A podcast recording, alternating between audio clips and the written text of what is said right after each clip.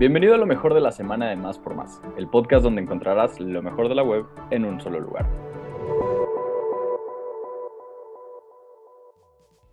En esta ocasión tenemos a un invitado muy especial, a Francisco Robledo, socio fundador y director de ADIL, Diversidad e Inclusión Laboral. Francisco, ¿cómo estás?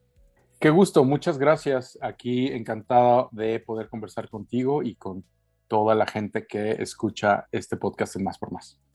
Cuéntanos un poco qué es Adil, Francisco. Pues es una empresa que empezó eh, en el 2014 eh, bajo la premisa de ofrecer eh, servicios de estrategia, acompañamiento, asesoría en, temas de inclusión laboral. en, ese, en ese año, en ese momento en México, nadie estaba hablando de las personas que somos parte de la diversidad sexual y de género, las personas LGBTQ y se estaban empezando a visibilizar un montón de problemas, pero nadie estaba ofreciendo soluciones. Y es ahí donde entonces surge la oportunidad de, crear este colectivo de, personas eh, que tenemos especialidades de diferentes ramos para poder empezar a acompañar a las empresas en esto, ¿no? En convertir lo que hemos aprendido eh, sobre la marcha en la vida de por ser quien somos y nuestra experiencia laboral eh, eh, en, nuestros momentos laborales en una, una, una, serie de servicios que han acompañado pues, a las empresas a hacer mejor sus estrategias, fortalecerlas en temas de inclusión laboral a las personas LGBTQ y en, y, en estos años pues hemos crecido también a los pilares de, género, de personas con discapacidad, raza, cultura, sexualidad, sexualidad y salud, eh, pues tenemos que ver la diversidad siempre como un todo interseccional. No podemos seguir separándonos en solo o cajitas o en solamente una característica que nos compone como personas. Y eh, pues hoy día también complementamos nuestro, nuestro, nuestro alcance pues, a través de servicios de capacitación y entrenamiento para las empresas que lo quieren, eh, lo ven también desde el desarrollo de habilidades y no solo desde la estrategia. Entonces, es eso, somos un despacho de personas que nos consideramos diversas por una razón u otra en la vida y que eh, pues hoy día ponemos a, eh, ¿cómo se llama?, en, en, manos, bueno, ofrecemos soluciones a las empresas basados en esta experiencia personal, ya sea laboral, nuestra vivencia personal y pues justo para poder lograr la total inclusión de todas las personas eh, que son diversas en los espacios laborales. Dentro de este tipo de soluciones, eh, ¿qué servicios ofrece Adil a las empresas? Pues mira, hemos hecho en el tema de consultoría desde eh, mm, el diseño, escribirles las políticas de diversidad e inclusión. Eh, desde que hemos, pues, de que la empresa dice, oye, yo ya tengo todo esto, que me lo mandaron en francés, lo traduje en español o de inglés porque el corporativo está en, en un país anglo y lo tradujimos y lo queremos oficializar y revisar y que esté alineado a, los, a las, la legislación vigente en nuestro país. Oye, pues mira, también eh, hay que tomar en cuenta pues, la perspectiva de la situación que está viviendo en el país. Entonces hacemos auditoría de documentos, auditorías de estructuras eh, que están ya en papel, dictadas desde corporativos y las, las regionalizamos, las actualizamos. Eh, las alineamos con, con las leyes. hemos hecho, pues también desde la creación de comités de diversidad e inclusión, hemos ayudado a formar redes de empleados, empleadas eh, de maneras temáticas por alguna característica de afinidad en las empresas. Hemos hecho encuestas de clima interno de percepción de, la discriminación y de la inclusión. Y, en capa y en capacitación, bueno, pues tenemos un catálogo de hoy día de más de 60 temas en los que pues te damos desde el ABC de qué es la, inclusión y la discriminación, entender la diversidad, herramientas para líderes, cómo hacer esto, en traducirlo en métricas para, para, ver el retorno a la inversión, el ABC del género, el ABC de lo LGBT, el ABC de las personas con discapacidad, hasta, hasta talleres de, 16 horas de lenguaje inclusivo, un montón de, de, temas que para una empresa que empieza a involucrarse en generar eh, espacios incluyentes para que la diversidad pueda ser más productiva, pues eh, ya tenemos eh, pues toda una gama de, de, servicios y de niveles sobre todo, ¿no? Desde los, desde los ABCs, los puntos básicos, hasta servicios y contenidos pues, para empresas que ya lo vienen haciendo de manera más avanzada. Para una empresa, ¿qué tan importante es que sus trabajadores puedan estar en un ambiente inclusivo? Pues mira, lo seguimos probando. Aún todavía no hay suficientes estadísticas en México como para decir, mira, El estudio que se empezó hace 10 años dice esto y así lo estamos comprobando. Eh, que es algo que luego muchos me preguntan, oye, pues dime cuánto han ganado más las empresas incluyentes. Bueno, a ver, apenas estamos sensibilizando y muy pocas empresas ahora eh, están haciendo métricas y muy pocas, muy contadas están haciendo públicos sus resultados. Entonces, hoy día lo, planteamos desde esta, desde esta reflexión de él, eh, que, que puedas ser tú quien eres en tu totalidad mientras trabajas, que no tengas que ocultar alguna parte de tu vida eh, o tratar de imitar a la gente que está a tu alrededor por alguna circunstancia para poder pertenecer y para poder ser eh, parte de la empresa. No tener que mentir, no tener que, eh, que yo adaptarme a la situación de la empresa, sino que también la empresa tenga herramientas que se puedan adaptar a mí para que todas y todos podamos tener acceso a las mismas herramientas y así poder lograr eh, satisfacer todas las, las, las, expectativas y oportunidades que se nos presenten, independientemente de quiénes seamos, cómo sea nuestro cuerpo, eh, cómo pensemos, cómo nos vistamos, a quién amemos y un montón de etcéteras por ahí. ¿Cómo surge la idea de Adil? Pues en 2014 se visibilizan los resultados de la primera encuesta de homofobia laboral en, en México eh, y de ahí es donde surge esto, ¿no? Decir, oye, mira, todos estos resultados tienen unos números negativos muy interesantes en este aspecto y en la industria privada y dónde trabaja cada persona y cuánto ganan y, mira eh, cómo estaban los niveles de denuncia y el miedo al, eh, a interactuar de, manera correcta con las, autoridades de una empresa y la falta de información en este y este rubro. Y fue así decir, oye, pues si, si eso están diciendo en ese momento casi 2.700 eh, personas de todo el país, personas autoidentificadas como LGBTQ sobre la situación, fue un, oye, pues, pues vamos a ofrecerles servicios para compensar esto, ¿no? Y más que venía una racha ya de muchas empresas internacionales, transnacionales que en México ya están haciendo temas de visibilidad LGBTQ Entonces fue un, ¿y quién les está ayudando? ¿Quién les está ofreciendo contenido, servicios, acompañamientos? Entonces, pues de ahí, de ahí surge esto, ¿no? De tener una problemática una gran best practice internacional que se estaba ya viéndose eh, en México y fue pues entrarle en el momento en el que eh, pues había necesidad de fortalecer estos, estos espacios laborales para, para todas las personas. ¿Es posible vivir en una sociedad 100% inclusiva? Ese es un mundo utópico. Eh, no hay un país, una ciudad, una sola empresa que sea 100% inclusiva.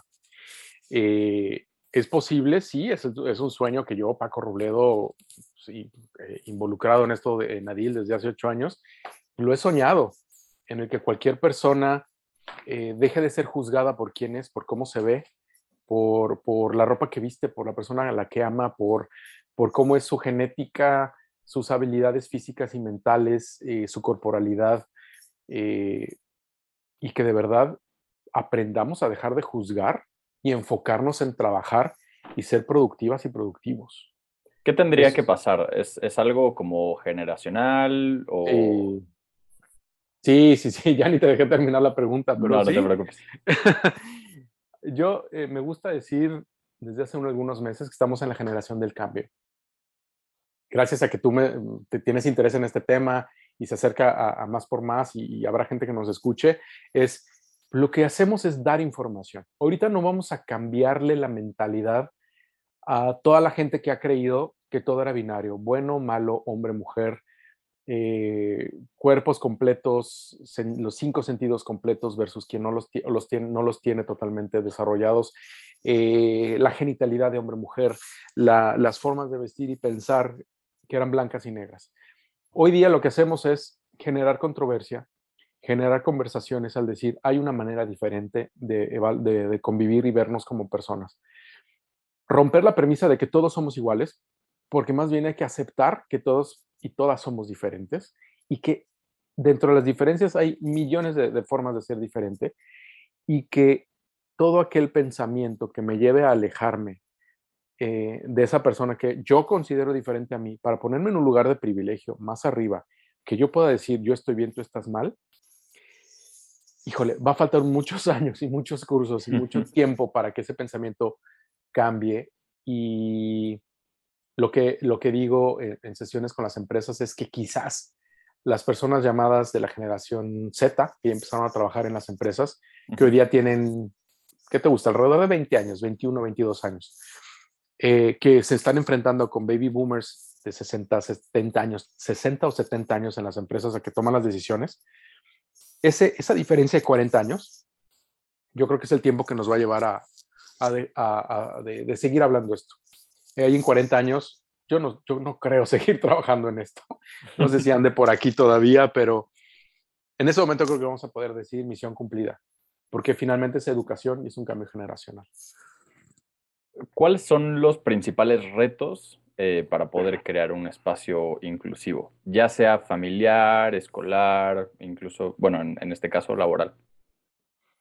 Eh, los retos son la educación de la que partamos. O sea, cada persona ha recibido información sobre, sobre la aceptación de, la otra persona, eh, puede ser que por la vida, por la familia, por el grupo religioso, deportivo, social en el que se haya desempeñado eh, y transitado en la vida.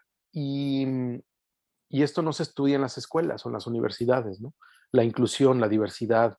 Eh, no, hay, no hay un punto todavía donde la gente se nos enseñe a reconocer y aceptar las diferencias de, la otra persona.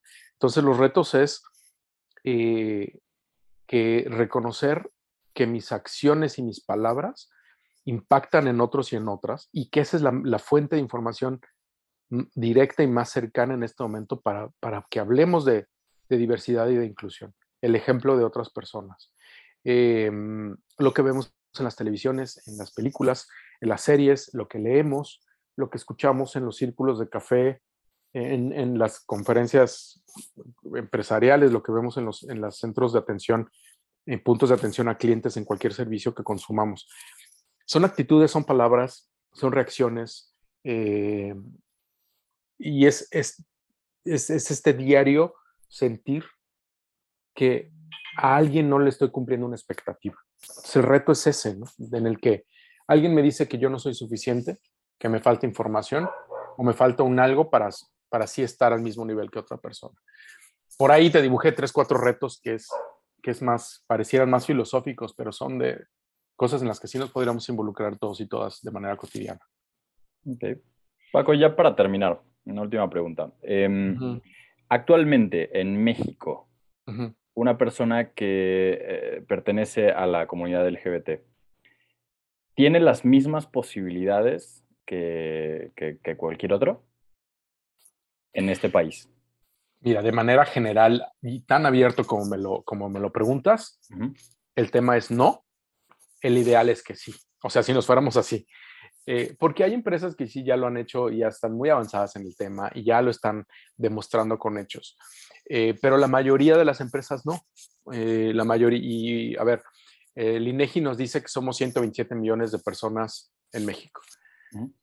En edad económicamente productiva somos, si no me falla la memoria, 50 y poquito más de 53 millones de personas.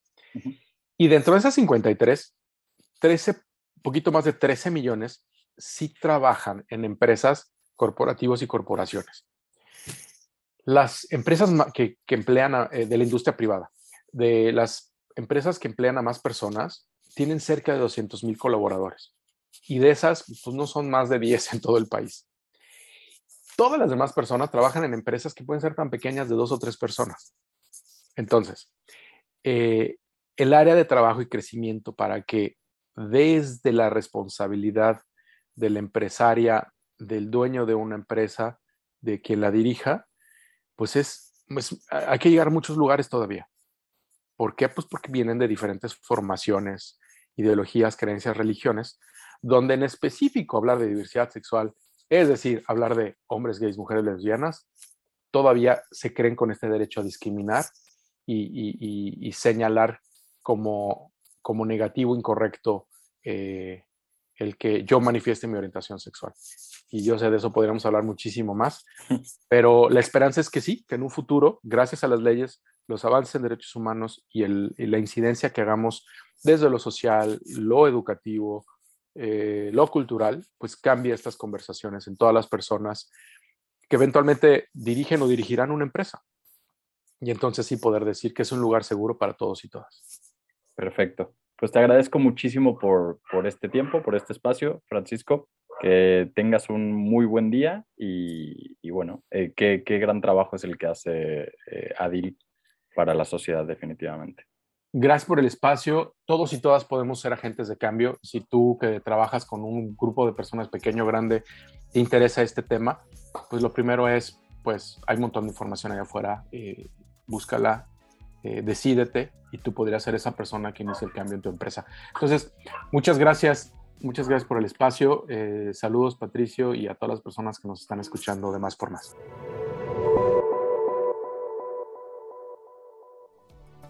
Gracias por escuchar y recuerda suscribirte. Aprovechamos para felicitar a todos en el próximo Día de la Familia. No olvides sintonizarnos en la próxima edición de lo mejor de la semana de Más por Más, el podcast donde encontrarás lo mejor de la web en un solo lugar.